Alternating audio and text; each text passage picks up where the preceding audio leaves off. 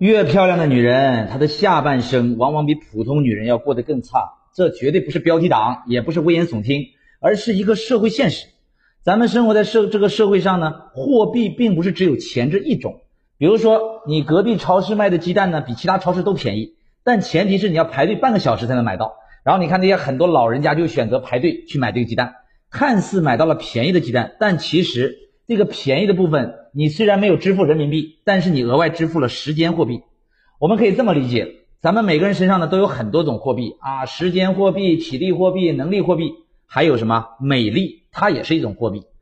那美丽的这个货币呢，并不是每个人都拥有的，所以呢，它就显得更加珍贵。而那些男人呢，就会对这种美丽的女性呢更加的向往，想要去掠夺这个美丽的货币。这导致哼 很多漂亮的女孩子会理所当然的认为。哎呀，只要我长得漂亮，我就可以嫁入豪门，我就可以找那种很有钱的老公了。但是你仔细观察会发现，这种女人她找的男性伴侣会随着年龄的增长越找越差。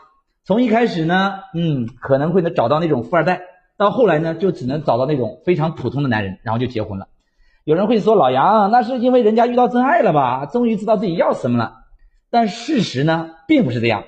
我们会发现，一开始确实呢，会有一些有钱人为这个女人的。美丽货币买单，但是后来呢？随着这个女人年龄的增长，她的美丽货币会越来越贬值的。哼，到后来，这个美丽的货币呢，是个普通人、屌丝都能买得起了，而有钱人呢，越来越看不上了，最后只能找个普通男人嫁了。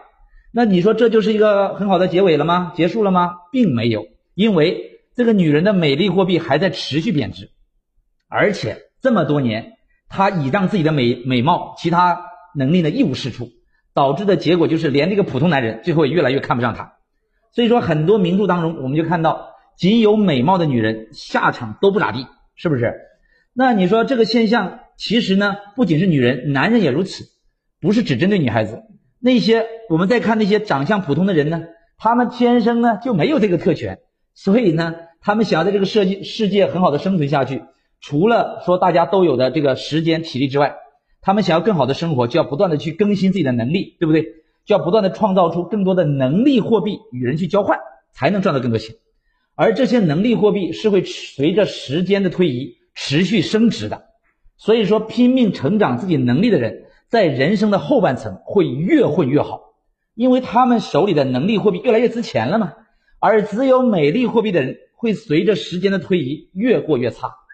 这个世界呀，对于那些拥有美丽货币的人来讲呢，太过于友善，也太过于荣誉了。他们就觉得，哎呀，这个世界，对吧？想想获得好生活，好像很简单。前半生确实如此，但到了后半生，美丽货币没了，那么你就过得很差。